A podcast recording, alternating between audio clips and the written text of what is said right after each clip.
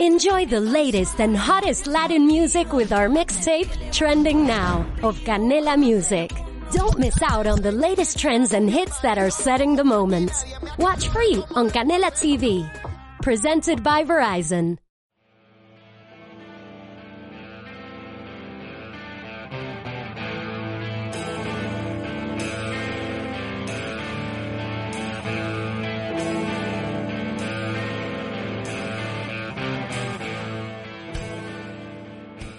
Estamos al aire en una nueva edición de Rayados de Cancha en vivo y en directo como siempre a través de Periodismo PUCB Televisión. Me acompañan mis compañeros de siempre. Te veo risueño, Lucas Peña. ¿Qué pasa?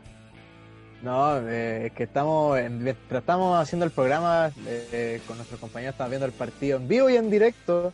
Una página que no le vamos a hacer promoción eh, de Bolívar con Audax Italiano en la Copa Sudamericana. Y, y en verdad, poco mostrar el equipo de Audax Italiano en este momento. Sabemos que es difícil jugar allá en la base, en las alturas, pero esperemos que haya una clasificación por parte de, de los equipos chilenos. Pero más que nada, pues, saludar obviamente a, a, ti, Lucas, a Gianfranco y Álvaro que nos están acompañando y a, Eduardo que nos está ayudando en la transmisión. Y esperemos también de terminar con buenas noticias ojalá terminar con buenas noticias. Estuvimos hablando la semana pasada. Me acuerdo que Audax nosotros lo, lo dijimos, lo vimos como el equipo quizá que tenía más difícil la opción de pasar. Esperemos equivocarnos y que pasen todos.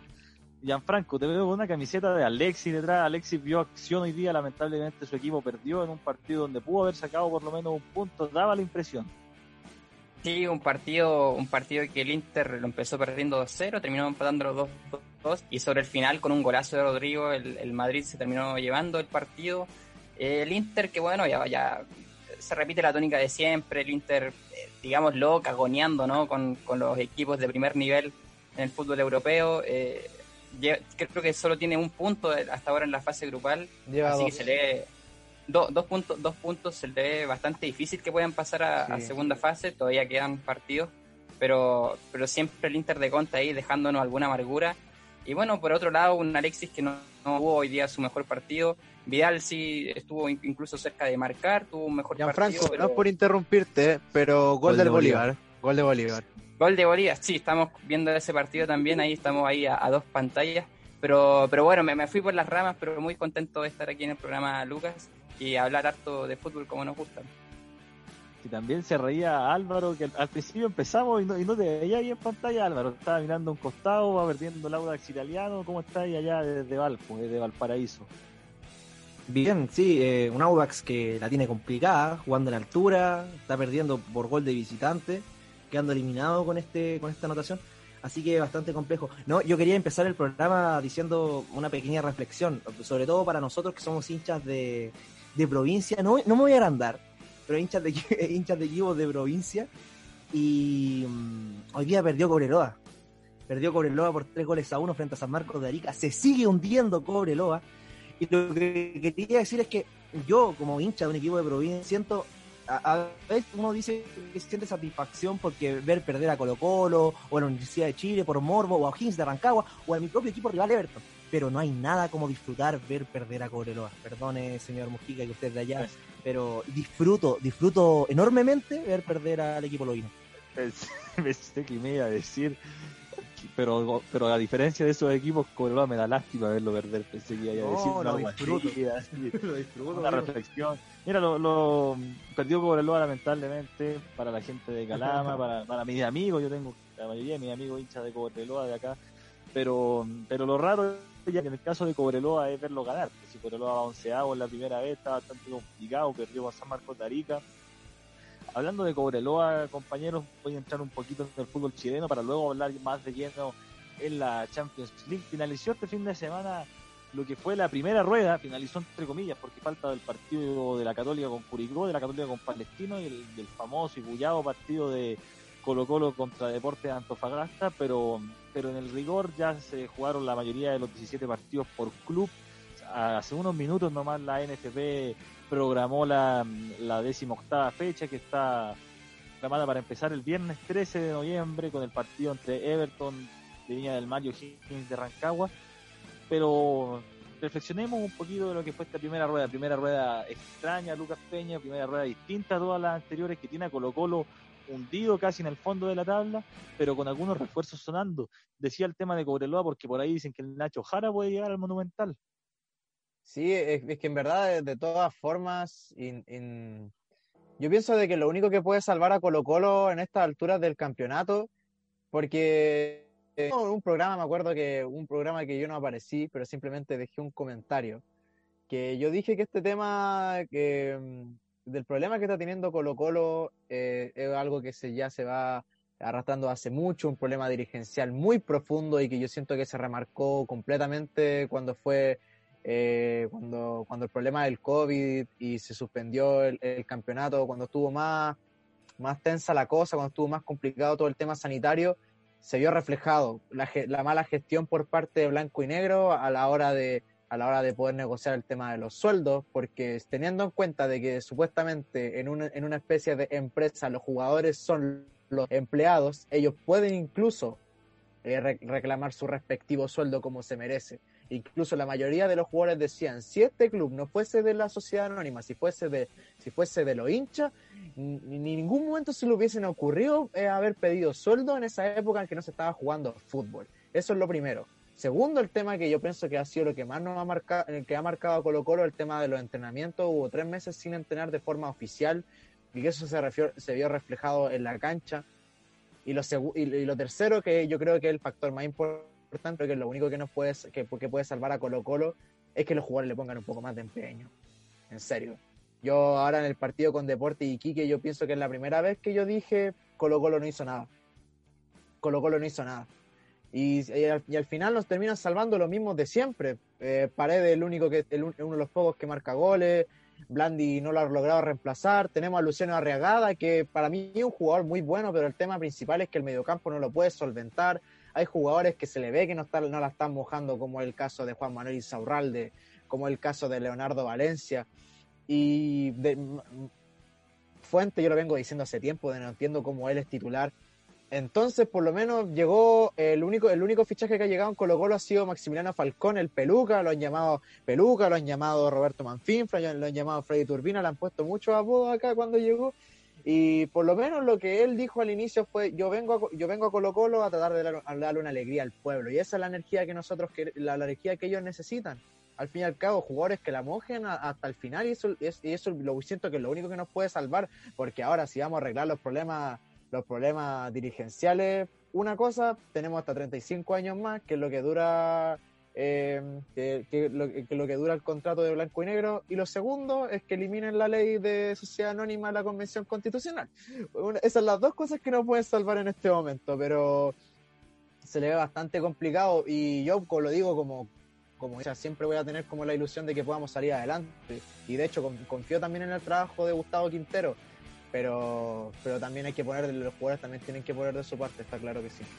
Lucas, y, además de, que, bueno, uno cuando ve los partidos de Colo Colo, uno siente que los jugadores no están haciendo su mayor esfuerzo, a muchos se les ve ofuscados, eh, medio que, no les importa tanto el, momento que está pasando el, cacique, pero también yo creo que hay, hay un tema de limitación de plantel, de Insaurralde, yo, yo, eh, no es el mismo jugador, por cierto, que, estuvo en Boca Juniors, eh, Barroso no es el mismo jugador que es campeón con O'Higgins, que llegó hace un par de años a, Colo Colo y, que lo ha hecho muy bien, pero ya, ya no es el mismo Barroso. Entonces, de la fuente, como tú lo decías, eh, no, no es ni la sombra del jugador que vimos en la U de Conce.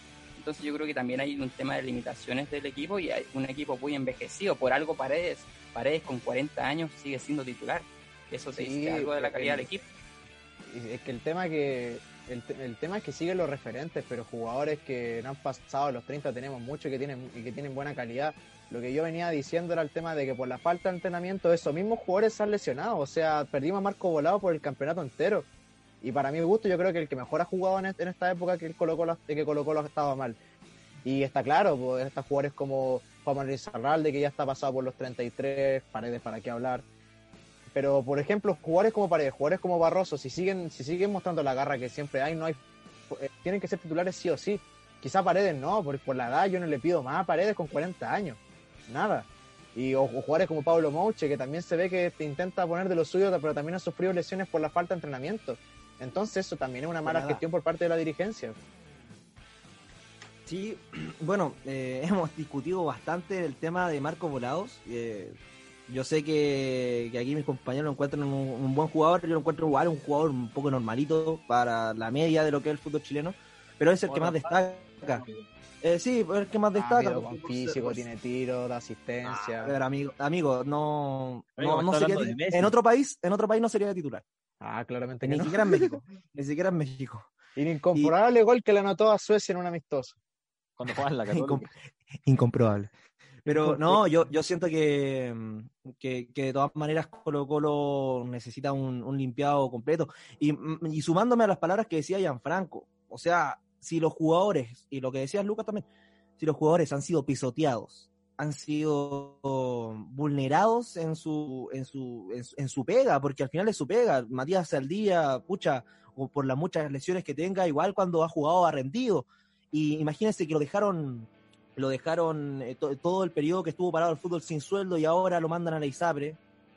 O sea, ¿qué, estamos hablando? Y, y no solamente, y no solamente el tema que han tenido con los jugadores, sino todo el tema mediático que ha provocado la actual dirigencia de Colo Colo. O sea, eh, anunciaron con bombo y platillo la llegada de Harold Magnicos, anunciaron con bombo y platillo la, llegada de Espina, y final, eh, anunciaron con, con bombo y platillos que iban a Brasil a traer a Scolari.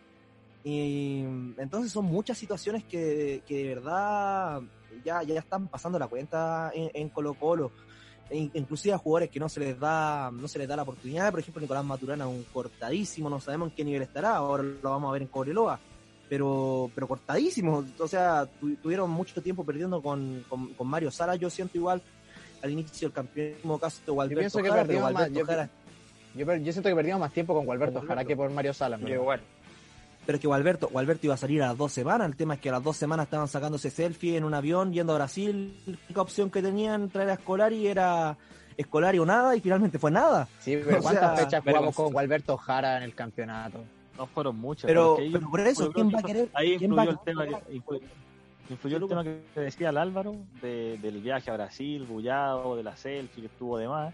Y también influyó el tema de la pandemia, porque después se vino, bueno, la situación económica que queja Colo Colo y todo.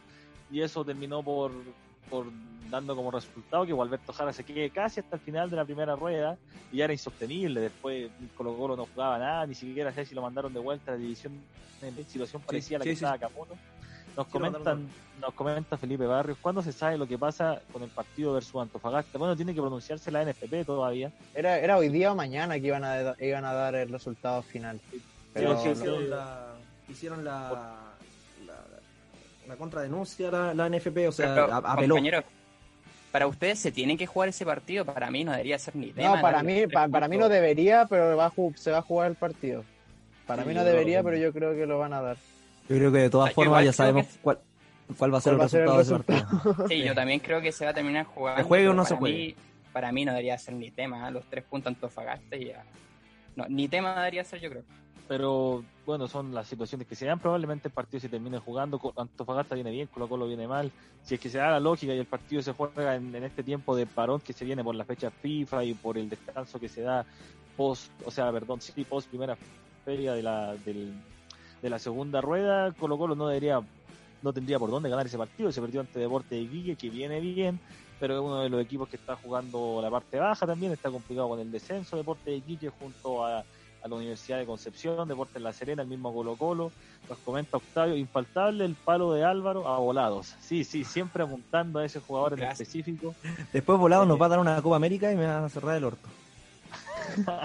cerrar la boca, digamos, cerrar la boca. El, bueno, situación, sigue perdiendo el, el Audax italiano en la bala. Yo estoy viendo el partido. 42 no tiene por dónde. Tiene por dónde. Da la impresión de que el Bolívar hace el 2-0 en algún momento, pero ojalá que en alguna jugada aislada. Me hecho, recuerda ese partido, palo. me recuerda ese partido que, mm, que Colo Colo termina empatando en La Paz con Pablo Guedes, con el gol de Rivero. Yo, yo creo que el Lucas se acuerda bien, el 2018 Golazo. fue la situación de Colo Colo la que comentamos, Colo Colo que está peleando la parte baja, que tuvo cambio de técnico, que veremos cómo se rearma para la segunda rueda, si es que llega o no llega el Nacho Jara, algún otro refuerzo. Suena a Valdivia también. Quintero anda pidiendo a Valdivia. Yo no creo que llegue. Dicen que Digo, ¿Para qué? A llegar. Digo, anda Va- Va- Valdivia igual anda vendiendo humo, pero no creo que la solución sea traer a Valdivia. ¿Qué cree que Este? Valdía, el Mati y Paredes, no, no sé. No, Ah, ¿cuál de los tres bueno. juega menos? No, nos vamos a Sudáfrica, nos vamos a Sudáfrica. ¿A cuál primero van a mandarle Isapre? Claro, ahí yo creo que ahí está, ahí está la pregunta. Ahora, yo creo que Valdivia en este momento es más aporte que Mati Fernández, con todo el cariño que uno le tiene como, como, Pero si como Valdivia- yo creo que- yo, yo siento los partidos, Amigo, siento que, mira, amigo, no por, no por que- sobrevalorar, no, sobre, no es por sobrevalorarlo a Matías, pero yo pienso de que lo- en, lo- en lo- en los partidos que ha jugado, yo pienso que es el que más aporta en el medio campo. Y no estoy diciendo que, que aporta excepcionalmente, estoy diciendo el que más aporta, porque de hecho ha dado más de una asistencia para marcar gol claro y, y que termina la pelota que anda afuera, que no la aprovechan. De hecho, el- la, la que la mayoría recuerdan en el Superclásico, dejó literalmente solo a Nicolás Blandi y cabecea acá con esto. Y el loco es delantero y cabecea acá. Sí. Existe la Pero ha jugado poco también, Valdivia era titular ind- indiscutible. Pero no, pero si Valdivia, no. pero Valdivia cuando se fue no estaba jugando nada, pues, papi, cuando No, Valdivia de se las fue las lesiones. Ah, Cuando, no, se, cuando se fue jugó dos partidos, dos partidos en un año. Cuando se fue. Y lo suspendieron por insultar a un árbitro. Y se fue se porque, el año- y se fue por eso, y se fue por eso, porque no jugaba. se fue el año pasado, o sea, estuvo hasta el año pasado, el año pasado ni jugó, me acuerdo que en un momento Mario Salas no contó Valdivia a principios del año pasado, y cuando Valdivia volvió, como que jugó bien, y la gente dijo, bueno, ahí está Valdivia, con Mario Salas, Valdivia va a andar Pero Valdivia. Valdivia te metió en cuartos de final de una Copa Libertadores, nadie sabe cómo pasó eso, pero Valdivia ya, lo pero eso fue hace No, dos pero el, años, equi- el- el- el Pero, equipo de por, el, el equipo de por sí, para mi gusto, del 2018 era un buen equipo, pero el tema es que no teníamos recambio, mucho desgaste y nos terminó pasando de la cuenta. Pero Valdivia no era, no era el único, teníamos a, a- a Claudio Baeza, Paredes seguía metiendo goles. Eh, por la derecha el Torto Paso, para mi gusto, la mejor época que tuvo en Colo Colo. eh, había recién llegado Juan Manuel Rizarralde y Carlos Carmona. Entonces, era, era equipo, Ah, pero ah, claramente era un aporte. Ah, Damián Pérez, el incomprobable pasar de Damián Pérez y de Lucas Barrios también. Sí, no, Lucas, ahí, ahí entre esa dupla, Damián Pérez, Lucas Barrio, fue el gol la- de la clasificación a cuarto, ¿ah? Sí, inolvidable, inolvidable. No, pero yo creo que Valdivia no es solución. Mira, Valdivia no viene jugando en México, ha jugado dos partidos de, no sé, 16 que se han jugado, mira. En los otros no estuvo convocado. Dos de 16 es poquísimo. Y el 2019 jugó 13 partidos de 30, 32 si es que sumáis Sudamericana y ponle 34 si es que sumáis la Copa Chile y 12 es poco. Entonces debe andar por ahí los números de Mati Fernández. Si Colo Colo quiere traer a Valdivia, habla que está. Igual que quiero pasar a la vereda del frente porque Gianfranco confirmaron que Martín Lazarte no viene. No, nefasto, nefasto. Para mí la Start era la, la- mejor carta que podía llegar a la U. Eh, eh, es cierto que cuando se fue, se fue con una campaña desastrosa, a, a pocos puntos del descenso. Eh, una campaña que fue todavía superada por Ca- Caputo, que también estuvo muy cerca de irse al, descenso.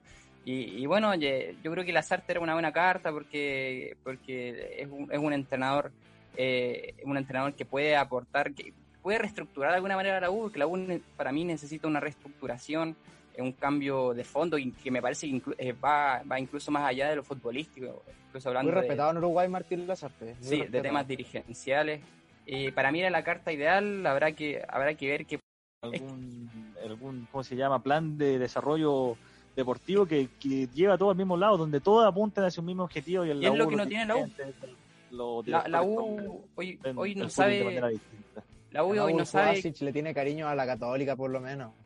Es que no es. Yo, Sí, yo pero- sí- la U hoy no sabe no sabe a dónde apunta. Ya ya el, el estadio quedó quedó en el pasado.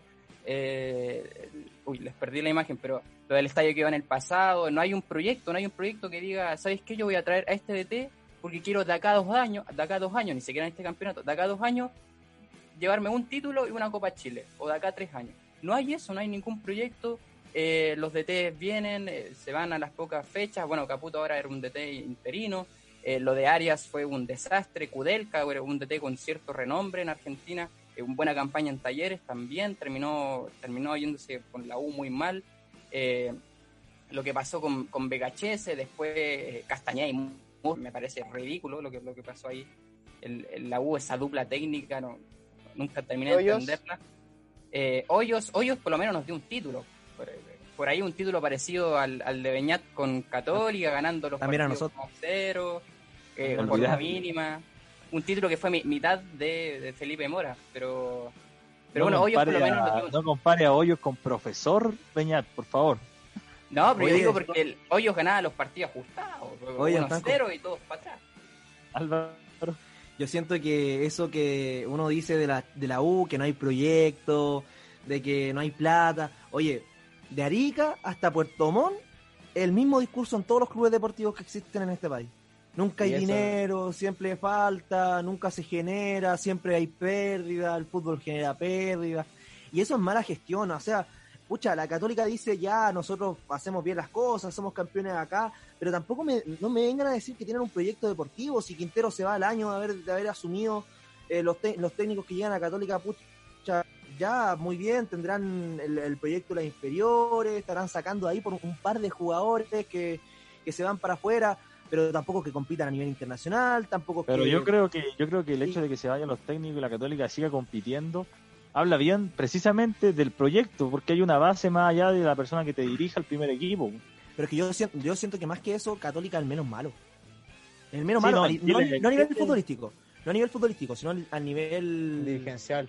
dirigencial. Porque uno, Sí, uno puede, el mejor, pero, no el, pero en verdad el menos malo. dentro de lo malo, dentro de lo malo, po. Dentro, es el mejor dentro que- de lo malo. Hay, que pensar igual esto de la poca plata, la, la gente que viene a invertir en el fútbol, digo empresarios, ahora ahora están de moda los representantes. ¿Qué, qué piensan? ¿Qué piensan que esto es como una empresa, que es como que es como líder, que es como Falabella en el caso de Heller?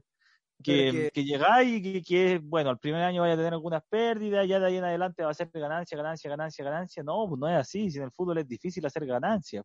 Pero somos, es que, eh, somos, el, eh, somos el único, yo siento que somos el único país en donde siempre estamos millando de que no hay plata, de que no hay, de que no, pero- el pero- fútbol no genera, el fútbol no genera, pero el fútbol Pero genera- generaría. pero, pero generaría ya, pero vámonos al- a los vecinos, vámonos, no sé, pues a Brasil, no sé, bueno, River te compra a Prato por 10 millones, en Brasil se hacen inversiones millonarias, pero después, ¿qué pasa? Que tienen que devolverle, re- regalarle el pase de su hotel de Huachipato porque le deben meses de sueldo.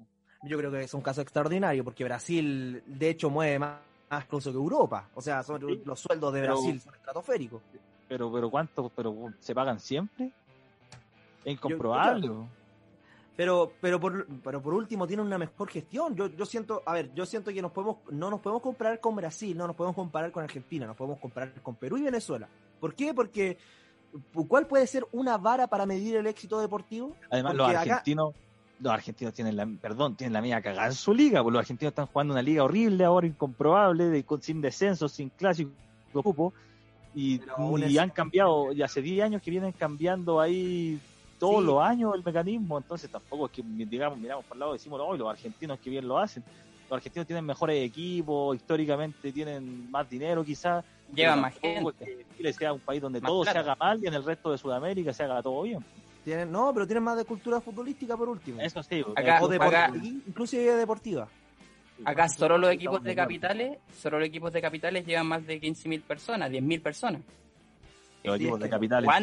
Wanderers, alguna vez habrá llevado 9.000, 8.000 por ahí, en alguna buena Amigo, campaña, pero, Estamos promediando, estamos promediando todos los partidos 9.000 personas para arriba, cuidado. pero pero- no, pero por eso, eh, por eso digo, o sea, en Argentina, en Argentina, eh, un- equipo de, mitad de tabla, de mitad tabla te puede llevar 10.000, Sí, 15.000 sí. personas. Acá en Chile no. Chacarita te llena, Chacarita te llena y va a estar Sí, todo cultura y todo. Pero por eso, por eso yo digo, ¿cuál puede ser un panorama? Porque Católica ya no se puede medir con la vara local. No, no se puede. El Católica, pucha, te, te gana un campeonato caminando. Perdóname, perdóname, pero es que acá no, no hay competencia. Porque Vamos a si, ver, ¿ah? porque si los Igual equipos, los equipos grandes, entre comillas, son los que. Los equipos grandes, entre comillas, son los que más te tienen que generar de recursos. Y al final son los dos equipos grandes que más están. sie- Siempre son los que. Ay, no hay plata, es que gestionamos mal.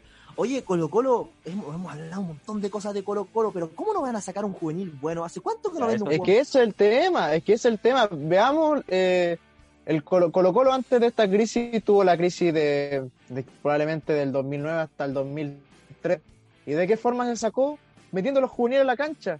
¿De, qué forma pudimos, después de, después de que fue todo el tema de la supuesta quiebra, que terminamos con la sociedad anónima en el 2005, cómo solucionamos esa mala campaña, esa mala racha trayendo los juveniles? El tema es que, por ejemplo, ahora me trae, me tra- me trae a juveniles, por ejemplo, a, a Luciano Arregada, que le están dando posibilidades, pero es porque en verdad no, no tenemos de otra. Pero por ejemplo hay jugadores como Joan Cruz, hay jugadores como Rojas que hacen las cosas bien, que necesitan, que necesitan tener un poco de- necesitan, necesitan más personalidad y no se le dan la oportunidad simplemente. O por ejemplo, lo mismo que, lo mismo que sucede, no hay plata. ¿Y qué hago? Vender los jugadores a México. Esa misma situación, y eso también es un problema de una mala gestión, y el problema en concreto de por qué el, por qué el tema de la gestión no tienen que ser hechos por empresarios, ni por representantes, ni por ninguna sociedad anónima, porque de todas formas, la única gente que se va a preocupar de verdad, de verdad, de, de un club deportivo, son los mismos hinchas, por todo lo que hay detrás, por la familia, por los amigos, por, por tu población, por tu barrio, por todas esas cosas, y no eso, y han ocurrido y han ocurrido situaciones como ahora que el caso de Curicó Unido, que no es la única que, que no es sociedad anónima, estaba en segunda división y ahora es un equipo que está en primera. O sea, también se puede también se puede hacer un buen proyecto sin necesidad de privatizarlo todo, sin necesidad de tener algún al- algún representante monetario al respecto. Se pueden hacer las cosas bien.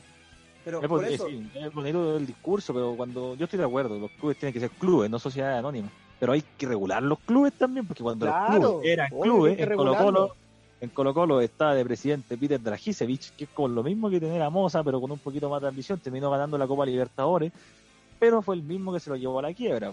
don Reinaldo. Pero bueno, por esa, claro, donde estaba el Don Choco. pero por esa misma razón. Probablemente incluso si, la, si, si- si sigue con esta idea, con esta tónica de que, los, de que los equipos tienen que ser privatizados, por lo menos que haya un porcentaje por parte de los hinchas también. claro, como en sí. Alemania. Es que Claro, ese- no, ese- no, no un ese- 100% el tema de los hinchas, pero que tenga la mayoría, más de un 60% mínimo. y que tengan decisión, porque uno siempre pone el ejemplo de, de Curicó Unido, pero Curicó Unido finalmente es un equipo que siempre se vanalo- vanagloria que son la única corporación o no son la sociedad anónima, pero al final las decisiones se toman entre cuatro paredes igual, porque le- los socios de Curicó no tienen participación de- dentro propia dentro de su propio club, o decis- decisión más bien digo, si tienen participación pero no tienen decisión, ¿cachai? Entonces, yo, yo lo que estaba, lo que te estaba Es más o mencionando, menos como era antes, ojo. Sí, lo que estoy mencionando, lo que estaba poniendo en la palestra es que el problema es global. O sea, uno, uno, ve, uno puede verlo en los resultados deportivos, pero también en el resultado social, porque finalmente los clubes tienen que ser clubes deportivos. Muchos de los clubes de nuestro fútbol chileno no nacieron simplemente con el fútbol. A lo mejor en otros deportes que al final se van descuidando y que, y que eh, forman parte de un todo que al final en nuestro país no se potencia el deporte. Y hemos hablado, eso lo hemos hablado constantemente. Por ejemplo, acá en Wanderers, Wanderers tenía rama de básquetbol, rama de voleibol, rama de handball, tenía en básquetbol jugaba la Liga Valparaíso, tu- tuvo un par de campeonatos y ahora tienen el fútbol profesional y el resto todos están empezando a tenerlo amateur en la corporación. La Pero el el, el resto de cosas las descuidan. Y, pucha, ah, quería poner un ejemplo. Yo hablo de esta gestión global porque uno puede decir, ya, Unión La Calera. Unión La Calera es un ejemplo típico, porque Unión La Calera ha tenido resultados acá y ha tenido resultados internacionales, entre comillas, porque ha pasado fases. Y ha estado constantemente peleando en Copa Internacional, o sea, no peleando en la Copa Nacional, pero sí participando en las Copas pero también peleando el campeonato. una fase. y peleando el campeonato. Es un, un- es un equipo que está manejado por representantes, por representantes Pero- argentinos. Pero la calera a mitad de año se desinfla siempre, desde que está manejada por, por, por estos representantes, a mitad de año se les desinfla, terminan Levantan quedando eliminados de las copas, se levantan los jugadores. Y quizás este año no termine pasando porque tuvimos la situación del- de la pandemia que retrasó el regreso del fútbol y por ahí es más difícil vender jugadores, pero si hubiese sido un año normal, yo te aseguro que a la mitad del año a la calera también se le va Alexis Martinaria, Castellani, Stefanelli y todos los argentinos que llegan al principio de año. Calera es la guardería, es la guardería del fútbol argentino. Aquí vienen todos los des- a Calera llegan todos los descartes del fútbol argentino, los que Pero- necesitan el, fútbol, minutos. y el- el fútbol chileno también. Sí, también. Pero, pero, pero ojo, igual, pucha, se puede, hablar, se puede, se puede hablar de cierta gestión. Por ejemplo, de el- este jugador, el, ¿cómo se llama? Jonathan Andía. Jonathan Andía es un jugador que dio la vuelta al área y que, Cale- y que Calera vio, vio, vio el potencial en él y hoy es un lateral derecho, fue seleccionado nacional. Eric Bingberg, el mismo caso. Son jugadores ya de un poquito avanzada. Andrés Vilches, ¿quién iba a creer a que Andrés Vilches iba a ser uno de los goleadores del campeonato chileno? O sea, ya está en un yo lo equipo creí.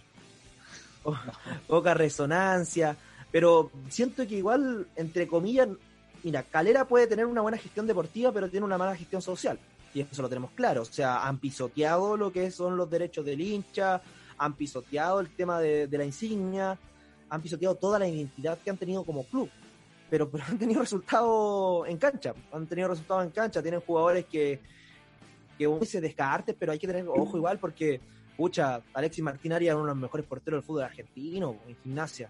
En gimnasia siempre sonó en equipos grandes como Racing, San Lorenzo. Stefanelli, un jugador que viene de Europa, que jugó muchos años en Suecia, que era titular en el equipo sueco. O sea, el, sí. Eh, sí, Castellani, más, que, jugador- más que ver de dónde vienen, hay que ver por qué son representados. No, sí, por eso. O sea, uno puede criticar mucho la- el tema de, de Bagarnik, que, que al final es dueño total del fútbol argentino y hay que saberlo. Pero, pero eh, hay, que, hay que alcanzar el equilibrio entre esa gestión deportiva con la gestión social, que es cosa que acá en Chile no pasa. Y pucha, puede decir que los equipos grandes tienen todo el potencial para hacerlo.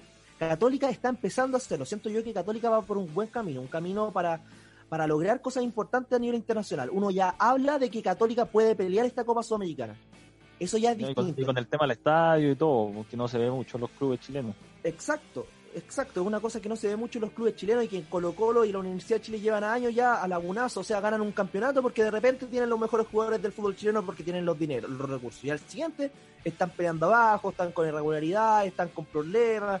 Y siempre lo mismo. Y el, uno tiene que mirar los ejemplos de los equipos grandes porque al final son un reflejo del fútbol chileno. Porque supuestamente en los equipos, en los equipos denominados grandes, porque al final son los que tienen más convocatoria, Tienen que donde- representar afuera. tienen que representar afuera y tienen que tener a los jugadores con, a los mejores jugadores entre comillas del fútbol chileno o, lo- o- porque tienen mayor potencial económico y de arrastre si al final eso es todo y si ellos están mal obviamente el fútbol chileno va a estar mal Ese, ese es el diagrama, el panorama entonces del fútbol chileno que, que nosotros siempre terminamos criticando. Bueno, mira, Independiente, lo malo que estaba el campeonato. igual lo queremos mucho lo queremos mucho Kylian, Es una, es una- es una relación tóxica. exacto Seguimos una viendo. relación muy tóxica que nunca vamos a abandonar de hecho oiga Seguimos viendo todos los partidos. Pero- Aquí, bueno, nos, nos Ah. comentó el Octavio antes Álvaro que la calera con suerte tiene rama femenina y que es por cumplir. Y eso es verdad, ojo. ¿eh? Sí, y ¿no? ahora, como se les obliga a los clubes, muchos de los clubes están haciéndolo por cumplir, ¿no? No, Wander igual. Y no, hablando de calera, a nuestros auditores que nos escuchen, vamos a estar con el Lucas Mujica ahí apócrifamente ese partido con Deportes Tolima en un ratito más. La Sí, derrota ahí. de unir la calera. No, No, mira, ojalá con- que. La ojalá contramufa, la contramufa. Pero ¿cómo? La contramufa, la contramufa. Pero no la diga, vos, señor. No, no se puede decir la. no, Los cabuleros no dicen que son cabuleros. ¿eh? Pero no, ojalá que pase la calera porque el Audax está quedando eliminado, está en el entretiempo, pierde por la cuenta mínima, por la Oye, Copa eso- Sudamericana. Eso te iba a decir. Lucas. Ah. ¿Te cachai, ¿Te cachai que han todos eliminados ahora? No, Coquimbo yo, yo, Coquimbo yo creo que pase la Católica. Coquimbo, sí. Coquimbo ya pasó. Y Guachipato se, se va, va, va, va a ser la, la EP 2012. No sean Exceso- tan, tan excesivos con, Guachipato. No sean tan, tan excesivos con Coquimbo, que tiene que via- viajar a Venezuela, viajar a Mérida. eh, o sea, igual es todo el viaje. Pero tienen a en Matías en Cano. pandemia. Pero tienen a Matías Cano. Van a meter Pero tres goles a mitad de cancha. Tres goles a mitad de cancha. Frente patriótico Matías Cano, el otro día hizo un partidazo con la Unión Española. Pero no, yo creo que Coquimbo debería pasar la fase pasada, no me acuerdo quién eliminó Coquimbo. Aragua, Aragua también de Venezuela, le ganó 3-0 precisamente en el Rosso y después fue a Venezuela y perdieron por la cuenta mínima en un partido donde expulsaron a Pinilla. Pero no le ha pesado mucho en realidad porque Pinilla, poquito a poquito que ha jugado este año, juega y se lesiona al tiro. De Mérida estoy viendo aquí, mil, 1600 metros de altura, no es nada, de- no debería tener muchos problemas Coquimbo, entonces No ojalá nada. que avance, ojalá que avance, la Católica juega en el Sol de. América. A ver si Calama son 2500. son Ah, perdone, ah, perdone, perdone, perdone. y tampoco mucho. No, mira, la Católica juega este jueves 21 a 30 contra Sol de América. El jueves, 19 estudiantes de Mérida también contra Coquimbo Unido en el Estadio Metropolitano de Mérida. Católica juega en San Carlos. El miércoles, o sea, mañana, mañana, porque hoy es martes 3, 19-15, Huachipato juega en el Huachipato Capa Cero contra el Club Atlético Fénix de Uruguay con la Hack obligación de trick de ganar, Chris Martínez. Hack trick de Chris Martínez. Obligación de Guachipato ganar por lo menos 2-0. Por lo menos 2-0 Huachipato, que fue el resultado que le propinó este fin de semana, creo que a O'Higgins. Entonces, ojalá que Huachipato avance ahí por gol de visita. Por suerte hizo un gol, porque si, iba- si se iba 3-0, bueno, era bastante difícil. Ahora en un rato más vamos a estar con el Álvaro en el partido entre Deportes Tolima y Unión La Calera. Y en este momento, perdón, Audax Italiano está quedando eliminado ante Bolívar, compañeros, que no vienen jugando los bolivianos tampoco. ¿ah? Uno dice la altura y todo, pero vienen sin ritmo. Si Bolívar viene, está en Copa Sudamericana y la Liga Boliviana no ha, no ha retornado. el nivel del fútbol chileno, amigos. Y, escucha, yo uno que estuvo viendo el partido del Audax eh, de, de local, Bolívar No, lo mal. pasó por encima. Bolívar sí, lo sí. pasó por encima. El partido goleado bajo el arco Bolívar. Sí, sí, no, lo pasó por encima y esa expulsión que sufrió el arquero boliviano para mí no era para nada expulsión. Y, y lamentablemente todos los equipos nos pasan por encima excepto los peruanos y venezolanos. Siento yo que esas dos ligas están por lo menos inferiores a la chilena. Pero, No, y la boliviana igual, que la boliviana a la altura igual le juega a favor. pero sí, pero si acá fueron superiores al Audax. Bueno, igual el Audax eh, viene un poquito irregular en el último tiempo, pero... Viene muy regular. De hecho, estuvimos en la transmisión del partido contra Everton y es increíble cómo cambian los partidos de un momento a otro. ¿eh? Igual está bien que Javier Torrente hizo buenos cambios, pero, lo- pero Audax Increíble. increíble, cómo desperdició ese partido. increíble La Liga Uruguaya, la Liga ¿Sí? Uruguaya pasa colada porque sacan jugadores. El nivel. Pero sacan jugadores con porque tienen buena porque tienen buena gestión con la Cartel. con la sub con la sub 17, con la sub 20 de la selección uruguaya. Lo que Son pasa 3, es que millones, son 3 millones de uruguayos, po. los jugadores uruguayos tienen muy buen cartel de que se adaptan bien a Europa. Ese es el tema. Entonces eh, los vienen a buscar a Peñarol, a Nacional, y los jugadores Sí. más o menos casi siempre se adaptan. Sí, pero en pero, Italia sobre todo, hay harto pero se hace en nombre en Italia. la selección, se hace nombre en la selección, el mismo caso La de Lucas. Torreira, te jugó, te jugó buenos te jugó buenos partidos en Uruguay y ahora está jugando en la Liga española. Pero El Atlético Sí, Madrid. en Chile, en Chile no rinden. la liga uruguaya, lo que pasa con la liga uruguaya, bueno, para empezar es bastante precaria en cuanto a recursos, así como De estamos hecho, acá Peñarol, igual hablando que el de. Colo. Sí, Peñarol está complicado y al final la O liga sea, uruguaya no, no, no, igual que el Colo.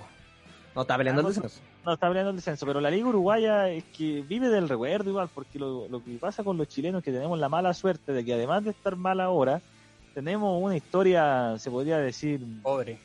pobre a nivel sudamericano en cuanto a.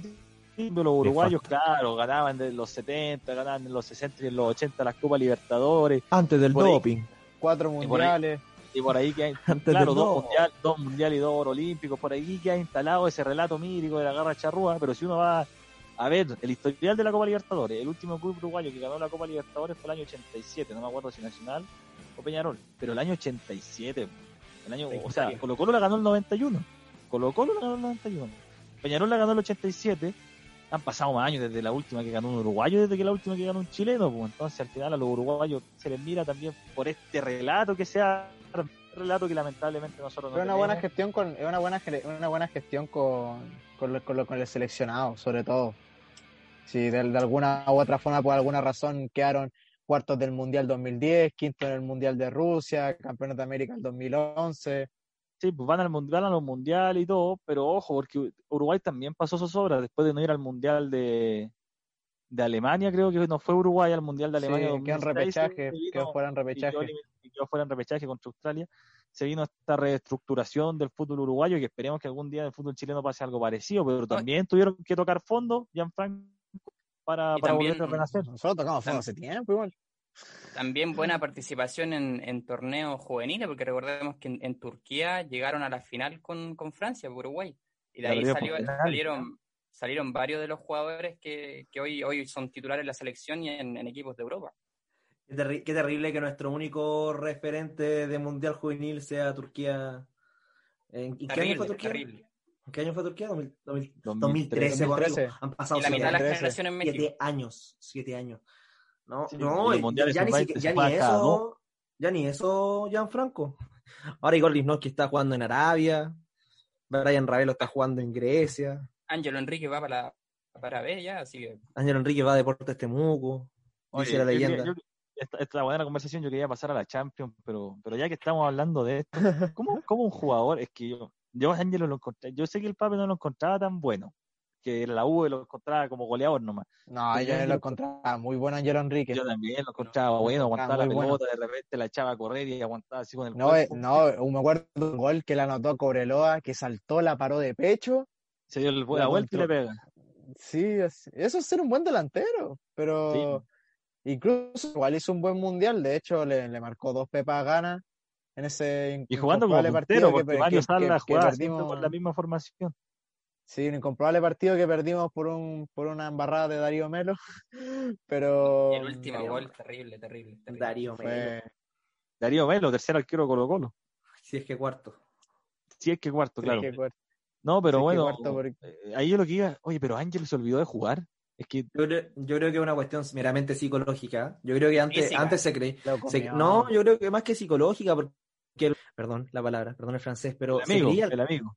el amigo se, se, se creía el cuento. Yo creo que se creía el cuento. Cuando el chico lo vino a comprar el Manchester United, se, se creía el cuento el cabro, mucha la rompió acá, se fue a, a United y se, se topó de frente con la realidad de que a lo mejor no, no era tan bueno como él mismo creía. Yo creo que se tiene un poco abajo, después fue a jugar una liga, eh, digámoslo, de, de- de bajito nivel, en donde incluso ahora su equipo ni siquiera están clasificando a la Champions, un Dinamo Zagreb que siempre está quedando eliminado en las fases previas. Y Donde fue goleador igual. donde fue Es goleador. una muy sí. buena temporada. Junior pero- Fernández también metió gol en el Dinamo Zagreb, entonces... No, Ah, no, no, no, a Junior Fernández.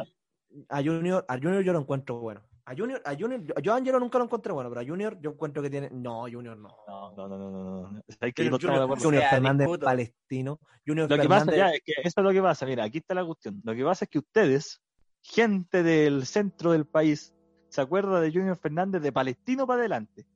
Y ahí era bueno, claro. Pero yo me acuerdo de Junior Fernández el año En 2007, Cobreloa. 2008 y 2009 en Cobreloa, donde en como 100 partidos hizo como dos goles. Yo nunca había, pero yo, yo voy harto, yo, bueno, iba, iba harto al estadio. Nunca había alguien que insultaran tanto como al Junior. Nadie lo quería, nadie, nadie lo quería, nadie, nadie lo quería, nadie. Era increíble como nadie quería Junior, que después se fue a Mejillones. Se fue a jugar a Municipal Mejillones, el año, aquí tengo el 7, 2008 por ahí. Y después de Mejillones, donde Mejillones, pero Mejillones un equipo casi amateur, pues, tiene un estadio como el de Placilla. Y ahí, claro, después se va a Magallanes, después se va a Palestino y todo. y Yo no sé de dónde transformaron a Junior Fernández, lo cambiaron en algún momento de su vida, pero el Junior de Cobreloa era malito. Era lo más similar al Junior de la selección. Pese a que en la U Sí, le hizo un a Colo Colo. yo encuentro que en la U. no- no es un jugador de nivel de selección, pero sí es un jugador bueno, no, no- es un jugador talentoso. Yo el, el símil lo hago con Marcos Volado. Marcos Volado es un jugador talentoso, pero no un jugador de nivel selección. Dígalo, señor. O sea, esta, esta, en esta selección Wanderers. No, no, no, no, nosotros tenemos a Matías Fernández, por favor. Por favor. No, pero- tenemos a Néstor Nino. Quería decir que lo de Angelo, obvio, yo creo que también es psicológico, pero también físico, porque Angelo es uno de esos jugadores que nunca te aguanta 90 minutos y cuando, cuando juega 90 minutos está con la lengua afuera. Un jugador que nunca trabajó esa faceta eh, Sí, pues, en Europa, en Europa, incluso cuando jugaba en el Dinamo de Zagreb también, muchas veces no jugaba, era goleador, pero muchas veces no jugó 90 minutos por la misma razón, porque no, no aguantaba el, el- el trajín de los partidos. Y, y en la U, yo, la verdad, yo tuvo una buena etapa, bueno, fueron pocos meses los que jugó en, en la U, digamos, en el primer fue muy equipo. pronto, ese fue el tema. Sí, lo que pasa Oh, es que él, cinco meses. él cuando tuvo esa buena temporada, él ya estaba comprado, lo compraron con 18 años por 5 millones de dólares, él ya estaba comprado, entonces él, él mientras hacía esa temporada ya sabía que se iba. Entonces ahí puede ser, puede que haya pasado lo que dice el Álvaro, de que se haya creído mucho el cuento, que ya, ya estaba pensando en Europa poquito y nada, no, nunca jugó un partido oficial con el, con el Manchester. Y, y no, y la caída después horrible. En México, eh, si, si ya ir a México es eh, eh, ya es un crimen para tu carrera europea, lo que pasó en México es horrible, siendo banca, no jugando prácticamente. Algo parecido a lo que le pasó a que Toselli también. Sí, yo me acuerdo un partido de ahí, era, en el Atlas, creo que eran compañeros con Toselio, ¿no? Sí. Vi un Sí. partido del Ángelo que se perdió un gol abajo del arco. Con la selección también, con el Sí, partido contra Dinamarca, contra Serbia, se perdió un gol abajo contra. Serbia. Sí, le da el pase Zagal o Junior, ya no me acuerdo. Pero bueno, ¿Qué, qué nivel? no, lo que voy, se perdió el gol abajo del arco ahí Ángelo en, en México. No, si fue con rueda. Fue con rueda. Si debe ser los partidos. eh, Serbia estaba entrenando con nosotros para ir al mundial. El señor Wells. Qué, qué triste eso fue eso. Eso, eso Y, fue. Y no, después yo me metía a Facebook a ver los comentarios y los mexicanos de Ángelo decían que era como el peor refuerzo que habían tenido en su historia. Bueno, y Toselli, por- de Toselli después volvió a Everton y en Everton anduvo re bien. En la Católica Eh. después no jugaba. Pero igual lo quieren en Everton, como que lo ayudó harto a no descender. Me, acuer- me acuerdo. Mm, igual tuvo su, su- sus cositas. Es que, Sí, sí, entre, entre Tosel y entre su Tosel y Eduardo Lobo no, no hay por dónde. Pero Toselli, ¿sabéis que Toselli después de la operación que tuvo post Mundial Brasil 2014 nunca fue el mismo? De ahí para atrás Toselli ganó. No, sí. Sí, Pero bueno, No, a lo que a lo que voy es que ahí lo de Ángelo es increíble. Después vuelve a la U y hace dos goles en su debut. No sé si se acuerdan contra La Unión Española. Sí, y ahí yo dije, no, este acá en la U encontró su lugar así, no, y después no hizo nada más. Yo pensé que iba a ser algo parecido cuando volvió Nico A Castillo, Nico a Castillo. Católica, Sí, que la también. Pero en eso se quedó. Y yo siento que Ángelo ya, ya, ya, ya ni tiene ganas de jugar al fútbol. ah, yo- uno ve su. Instagram, eh, la- las vacaciones que, que se dio en las Maldivas, allá en Europa, muy bonito con la novia. eh, pero fútbol poquito, yo, yo, yo no, no veo que se esfuerce tampoco es- por ganarse un, Pero lo de Instagram es Es pura imagen nomás. sí, un detalle, pero- un detallito. A lo que voy es que Pero él no Alex, muestra- Alexis Sánchez cuando estaba en el Manchester United mostraba puras imágenes, vamos equipo, y después subió un video cuando se fue del Manchester que se quería volver al Arsenal. Pero a lo que voy es que él no, muestra, no demuestra compromiso con el equipo y, y- y también me parece que eso va en, la responsabilidad que él tiene para, para entrenarse físicamente. Ángelo no, en toda su carrera no ha aguantado 90 minutos de partido. Es parte de su imagen igual, pucha, obvio, sabemos que le deben manejar las redes sociales, pero también es parte de su imagen como poder demostrar un poquito, le está dando el gran síntoma a Cristian Garín, no sé si cacharon que Cristian Garín... Pensé no, lo mismo, bajó.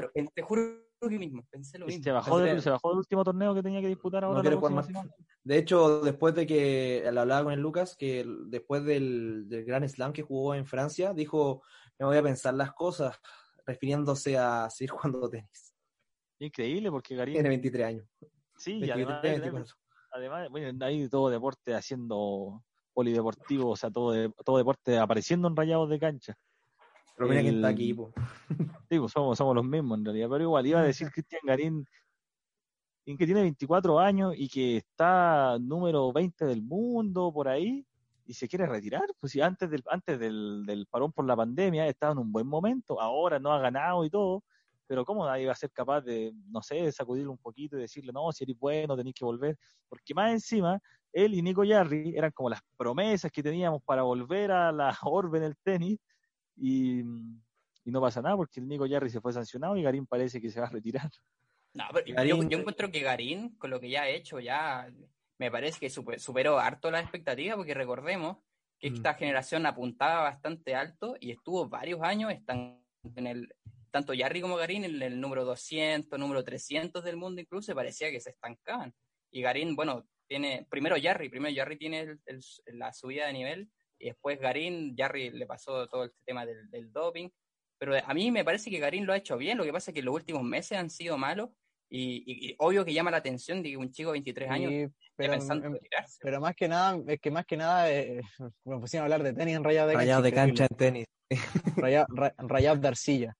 Eh, lo mismo. Rayados de arcilla. Eh, el tema es que esos jugadores empezaron a mejorar porque el Team Chile hizo el recambio en, en- en la dirección técnica. O sea, la llegada del Nico Mazú al Team Chile yo creo que es lo mejor que le pudo haber pasado. Y ahí empezaron a sacar rendimientos esos tipos de jugadores. Igual pensemos que Cristian Garín ganó el Roland Garros juvenil. O sea, era uno, era, era, era, era un jugador, digo, era un jugador de tenis completamente proyectable para hacer las cosas que está haciendo. El tema es que creo se que le están ganó haciendo las cosas mal en el Team Chile. Creo que le ganó Zverev esa final. Y creo que Sí. le ganó Zverev en las juveniles. Sí. Sí. Y Zverev, Entonces, Era como la vez de- Entonces el tema es que Nico Mazú debe dejar a Dominic Thiem y entrenar a Nico Yarri. no nada. a Nico Yarri y a Cristian Garín. En todo caso, Dominic Thiem puede en cualquier momento sacar a Masu y bueno, Masu ahí va a tener que, que ver qué hace. po. Si también el tenis es así, como ven ahora, Garín hace poco sacó a su entrenador. po. Sí, pero ya, ya no hablemos más de tenis. po. Vamos a la Champions, vamos a la Champions. Bueno, Vamos- estamos, Champions. estamos, estamos a minutos ya del cierre, entonces antes de pasar a la efeméride, ya que tuvimos un programa bien intenso y encargado de... de Es que, sí, es de que nos dice crítica, fútbol chileno y nosotros nos ponemos Sí, que acá, bravos, nos acá- ponemos bravos, nos ponemos Acá- bravos. Bueno, ganó, ganó el Bayern Múnich 6-2 al Salzburgo, perdió el Inter contra el Real Madrid 3-2 en, en Valdevedas, ahí en España. Programa el trágico, Porto ¿eh? Marsella. Trágico. Al- ¿Qué cosa? Sí, programa, Programa trágico. El trágico. Ajax le ganó al Míliga, el City ganó 3-0 al Olympiacos, Liverpool 5-0 a Atalanta de visita. Aquí quiero detenerme. Parece que el Atalanta, compañero, se desinfla después de lo que fue la temporada pasada. No sé. Era algo predecible igual, le pasó al Ajax en su momento. Le pasó al Ajax. Y a pesar de que el Ajax mantuvo la gran base de los jugadores, se fueron uno o dos piezas. Se fue, Eh, no, pero se, Atalanta se fue, se fue Van de Beek, se fue Sijic, se fue Van de No, pero, se fue pero De eso fue Jong. después. Eso fue después. Una Yo me acuerdo que después de la gran temporada, el único que se fue fue De Ligt y De Jong. De Jong. De Jong, sí. Y los demás se mantuvieron.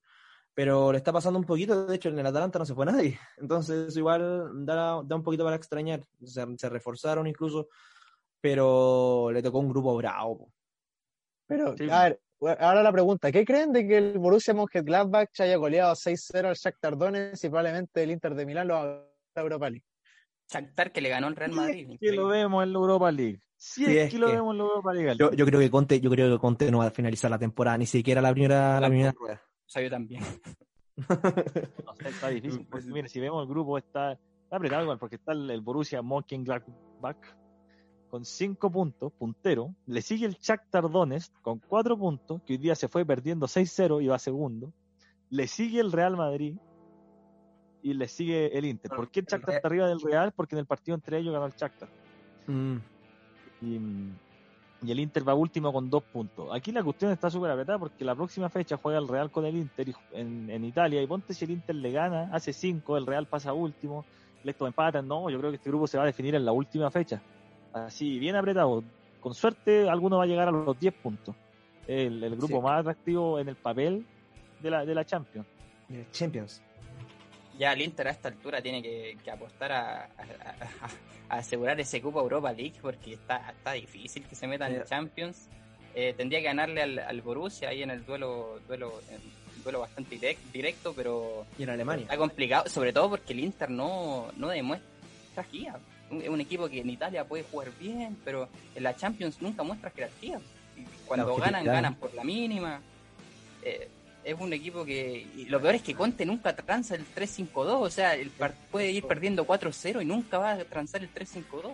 Y con De Entonces- Ambrosio, y de Ambrosio central. No, de Ambrose. Ficharon a Mateo Darmian, que Mateo Darmian dio pena en el United, en Inglaterra. Dio pena. Dio pena. Igual, igual en Italia pero ¿quién no da pena en el En No, el Parma rindió un poco más. es que, es que tampoco podemos tampoco podemos hacer la comparativa de cuando Alexis dio en el- pena. eh, cuando- Alexis eh, Pogba está dando pena eh, Falcao dio pena y después el Mónaco renació James dio pena, Di María dio pena. James dio, Depay. Di María. Depay dio pena pasa. Así te No, podemos nombrar sí, un montón de sí. jugadores. no si Darmian no es malo pero el Te tema es que Romero sí, dio pena. el tema el, el tema con el con el con el Inter es que yo pienso que los problemas defensivos están claros y, y nosotros siempre yo, yo, yo siempre decía ¿cómo no quieren que jueguen con la 3-5-2 si no tienen ningún lateral? Pero Ninguno. porque arman el equipo. Ahora lo tienen. formación.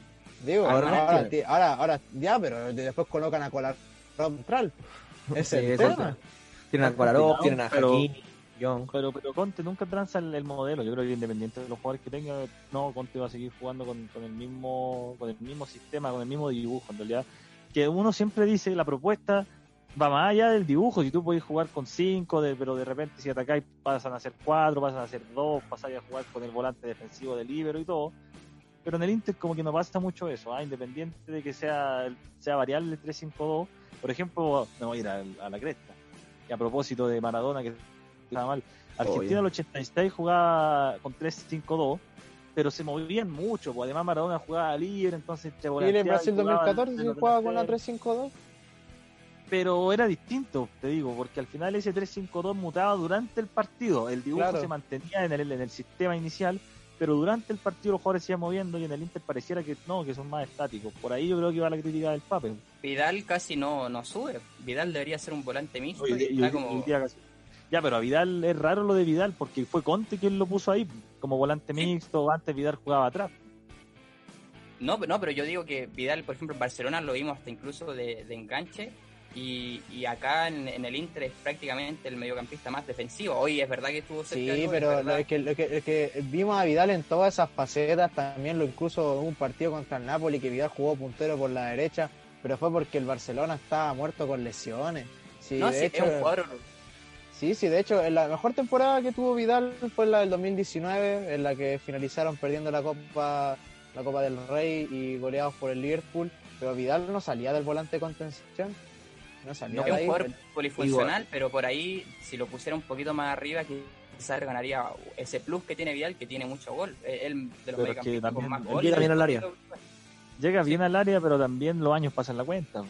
Ese, ese es el tema, yo siento que igual Vidal, aunque no ha sido nunca su principal, ni por lejos, su principal característica, pero siento yo que no es por a tirar una crítica por tirar, pero con el juego del Barcelona perdió mucha velocidad. Y no velocidad me refiero a la explosividad, porque Vidal nunca fue un jugador explosivo, sino velocidad eh, en los pases, porque el Barcelona juega tan mecanizado que juegan ta- eh, al toque corto, eh, aquí en el Inter te piden otra cosa, te piden otra cosa. Y yo creo que, que eso le ha costado un poquito el volver a adaptarse al Friano, que fue donde mejor le vimos el nivel, pero los años ya le pasan la cuenta igual. Lo mismo que Alexi, Alexi. Alexi. Caso aparte ya. eh, Partido, partido. Mira, a mí me importa que Alexis venga, juegue bien por la selección. Meta gol en la selección, eso es lo único que me preocupa a mí. los hinchas. Sí, no, pero es que también está bien, uno critica a Alexis, ojalá que ande bien en Europa y todo, pero si viene a la selección y la rompe. Acá, acá estamos mitad y mitad. Están los hinchas, los Lucas, y están los fanboys. Nosotros, que nos gustaría ver a Alexis rindiendo semana a semana, porque, oye, ayer me puse a ver unos videos de Alexis, me dio tanta pena. No, Es que no. usted tiene, tanta que- que, eh, nosotros, no- nosotros, ustedes tienen un, un- un problema, un apego hacia Alexis Sánchez que en algún momento eso los va a dejar en la lona. y Anda, ya nos dejó en la lona, de hecho, amigo. De hecho, ya lo hizo, pero eh, Sí, otra historia el. Es que Alexis es un crack y todo, pero uno, es eh, no es, es, es. Pero uno es hincha de, que los cracks no dejan de ser crack, porque Marcelo Sala es un crack. Pero Eh, no, no, no, ese sí dejó de ser crack. En su faceta dirigencial sí, sí dejó de ser. Ya sí dejó de ser crack, pero en su último partido la selección le hizo dos goles a Uruguay, ya. Pero bueno, No, no fue, no fue el último, pero fue no, uno no, de en el los penúltimo, sí, pero suena más romántico decir que fue el último. sí, la verdad es que sí. Es que iba a decir, no, pero Alexis, claro, uno lo veía jugar y todo y te da pena, pero si nos vamos a quedar con jugador, con jugador, con jugador, con jugador, siempre vamos a estar viendo de la pena, porque los jugadores no siempre van a rendir igual. Que el problema, Entonces, Lucas, es que no salen ahora otros jugadores. Eso, ahora hinchemos por Iván Morales, pues, hinchemos por Iván No, Morales. pero si uno hincha por Alexis, hincha por Vidal, hincha por todo, pero no vamos a hinchar por Iván Morales porque no tiene el nivel. Pero Ay, qué terrible, qué terrible, qué terrible, qué terrible. Y pensar que Pablo Arangui era gran esperanza tiene como 25 años. Pulgar, Pulgar se está perdiendo, está jugando menos ahora que ahora que empezó la Ya, temporada. pero, pero era, era menos. Era vamos, antes de la pandemia. Si yo creo que va a volver a ser- sí. va, a volver a ser titular en algún momento. Estuvo así porque le dio coronavirus. Ahora, ojalá después de la doble fecha FIFA, que va a ser titular en la selección, empiece Sí, a jugar más. No, yo digo por su presencia en Italia, por eso lo digo. La selección es titular inamovible. Mañana. Carlitos Palacio es titular. Sí, Carlitos Palacio, ahí, Oh, bueno. Carlitos Palacio por un lado, Alexis por el otro, Huanca de 9. Na- no me importa nada. No, no, no. na- Nacionalicen al 10, al 10 de los verdes. O sea, se te arreglan todos los problemas. Se te arreglan. Yo ¿Al creo día que de ya los verdes? Hernán Gutiérrez Lancinas. Yo creo que ya está nacionalizado. El hombre. Oye, se, El acaba de perder un se acaba de perder un al Marco arco pelado Riquelme. Riquelme. Abajo el arco, sí, se lo perdió pelado Riquelme. Dándole esperanza a un Audax italiano que yo creo que en estos 56 minutos ha llegado una vez a portería. Mañana, compañeros, juega el Bacacheri, Bacacheri contra el Manchester United. El Zenit la Lazio, sí, me iba a costar decirlo si yo tuviera que leer de nuevo. Barcelona ¿Dónde contra el Dinamo de? Kiev. Chelsea contra el Stade Renault. Brujas Ah. contra el Borussia Dortmund, el Ferencváros contra la Juve, el Leipzig contra el PSG y el Sevilla contra el Krasnodar. ¿Se Aquí- revancha de semifinales? La verdad es que ninguno fue como más o menos atractivo. ¿eh? Además, el Brujas con Dortmund por ahí, pero el Leipzig con el PSG es como el más atractivo de todo. Pero Leipzig tampoco viene muy bien, de hecho perdió el fin de semana. Pero con el con la máquina del Mönchengladbach. Anda Sí. bien en la Bundesliga, sí, el, el Leipzig. Andaba, andaba puntero por ahí una fecha. Pero por eso perdió Sí, con el pero el- Mönchengladbach. Pero la el. Bayern, pero el Bayern es el dominador absoluto de esa liga hace Ah, mucho claro. tiempo Y y, de Europa. y actualmente de Europa. Y de Europa. da miedo, da miedo ese equipo. Da miedo. Vale. Bueno, compañeros, ya no es por apurarlo, pero voy a pasar a las efemérides de este. de este No- nos estás apurando. No, claramente nos está apurando. Me siento censurado. ¿eh? Contradicción. No, no, no lo estoy apurando, pero es para cumplir con los tiempos y todo, más encima que después tenemos transmisión, Álvaro. y Este tenemos quiere, ir a que- este quiere ir a descansar antes de la Tenemos que verificar las formaciones y sabéis que se me acaba de quedar pegada nuestra obligación querida por la que vamos a transmitir. Oye, sí, eso, eso iba a decir. ¿Cómo no le vamos a hacer promoción a Ges Golpo, amigos? Si ha sido lo que nos ha salvado. ¿Cómo le vamos a hacer promoción en esta tribuna, señores? Ges- Sí, pero cuando, Pero cuando nos paguen un, cuando nos paguen un completo le voy a hacer promoción a la aplicación que más encima se me queda pegada. Un día 3 de noviembre, de 1979. Nació en Río Cuarto, Córdoba. Un jugador, y el que quiero que me digan alguna palabrita para pasar a leer la otra.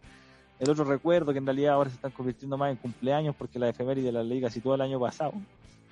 Pablo César Aymar, el payaso, Pablito, el mago, el payasito, 1,70 m, 66 kilos, un crack. Por ahí dicen que el ídolo de, de Lionel Messi, que jugó en River, que jugó en Estudiante, de Río Cuarto, también que se retiró en River ya mayor, que jugó en Malasia, en Portugal, en el Valencia, en el Real Zaragoza. ¿Se acuerdan de Pablito? El Sea Domínguez hace poco dijo que, que Pablito Almar era mejor que Riquelme. Si no fuera por la lesión hubiera, hubiera trascendido más que Juan Román Riquelme, uno de los jugadores que más podemos recordar nosotros eh, en la época reciente. Dicen, yo lo vi poco, sinceramente, pero dicen que era un crack. No, yo lo vi un par de años y en el Valencia Aymar es queridísimo. Lo único sí que se manchó un poquito por su retirada en que, que, que, aportara un poquito más, pero yo creo que ya con lo que hizo en su primera etapa ya, ya está por pagado. Yo hoy también está de cumpleaños otro payasito y aquí quiero que me, que me dé algún discurso al señor Lucas Peña. Payasito Rodrigo Javier Millar Carvajal, el chino, nació el, el 3 de noviembre de 1981 en Arauco, allá en el sur, 38 años para él, mundialista, que jugó en la selección Copa América, clasificatoria, 37 partidos, Guachipato, Colo Colo, 11 Caldas, Atlas y actualmente Monarca Morelia. Bueno, el campeón del mundo. El Mazatlán. Sí, Mazatlán. Le, le, le ah, hay dos goles que recuerdo mucho del chino Millar, que primero fue el, el gol que le marcó a Venezuela, un partido apretado, que que el árbitro estaba a favor de Venezuela claramente y, y, que marcó el, y yo estaba en el estadio y fue, fue explosivo, fue explosivo lo que sucedió cuando metió el gol el chino Millar y claramente el gol que le marcó a España, el chino Millar que, que tuvo grandes etapas en, en Colo Colo, salió campeón tres veces, cuatro veces salió campeón en Colo Colo. Y lo único que me quizás me hubiese gustado haberlo visto de vuelta, pero ya con 38 años jugando en México probablemente va a volver ante a Huachipato que a Colo Colo. Pero siempre el gran recuerdo del Chino Millar, que de hecho incluso una de las peores etapas de Colo Colo era el que siempre daba la cara por el equipo, el que se notaba de que realmente sentía la camiseta de verdad. Y siempre va a ser un gran recuerdo el Chino Millar que, que esperemos vuelva al fútbol chileno quizá para disfrutar lo, lo poco que le queda, pero que claramente siempre cuando se necesitó de él en la selección también rindió. Y por eso también fue titular varios partidos en, la, en, el Mundial de Sudáfrica. Y, y, nada, un tremendo jugador el Chino Millar en verdad. El Chino Millar, entonces vamos a una efeméride de tal, no un cumpleaños, porque un 3 de noviembre de 1934 se unificó la Liga Argentina de Fútbol con la Asociación Argentina de Fútbol amateur y profesional para formar la Asociación de Fútbol Argentino, la AFA, nacida entonces la hoy, en 1934, vilipendiada. Hoy en día no sabemos de qué manera está siendo administrada la AFA, pero una de las federaciones emblemáticas del fútbol sudamericano. Y esta la Federación la semana, del Doctor. La Federación, sí, la Federación del Doctor, la Federación de, de, de don, don, de don Julio, grandes personajes, próceres del fútbol sudamericano. Esta, este es un prócer del fútbol sudamericano, uno de los jugadores que a mí más me gusta en la historia y lo incluyo porque es el 7 de noviembre que es Martín Palermo, el titán, el optimista del gol, un hombre que merece una película, alguien que sí. con casi 40 años fue un mundial y anotó y además hizo el gol de la clasificación a ese mundial. Pero los goles, que marcaba, los goles que marcaba Martín Palermo eran surrealistas. Eran surrealistas, incluso con la edad que tenía, 2009, meter un gol de cabeza a 40 metros, es que hay que ser loco. Hay que ser loco. Y, incluso eh, eh, por esa misma razón merece una película por también la faceta que tuvo la selección chilena, de la selección argentina. Ojalá hubiese estado la selección chilena. Eh, en la Argentina que no fue la mejor y todos recuerdan esa Copa América eh, del, 2000, del 2000 con el loco Bielsa, que Martín Palermo se perdió tres penales en los mismos partidos.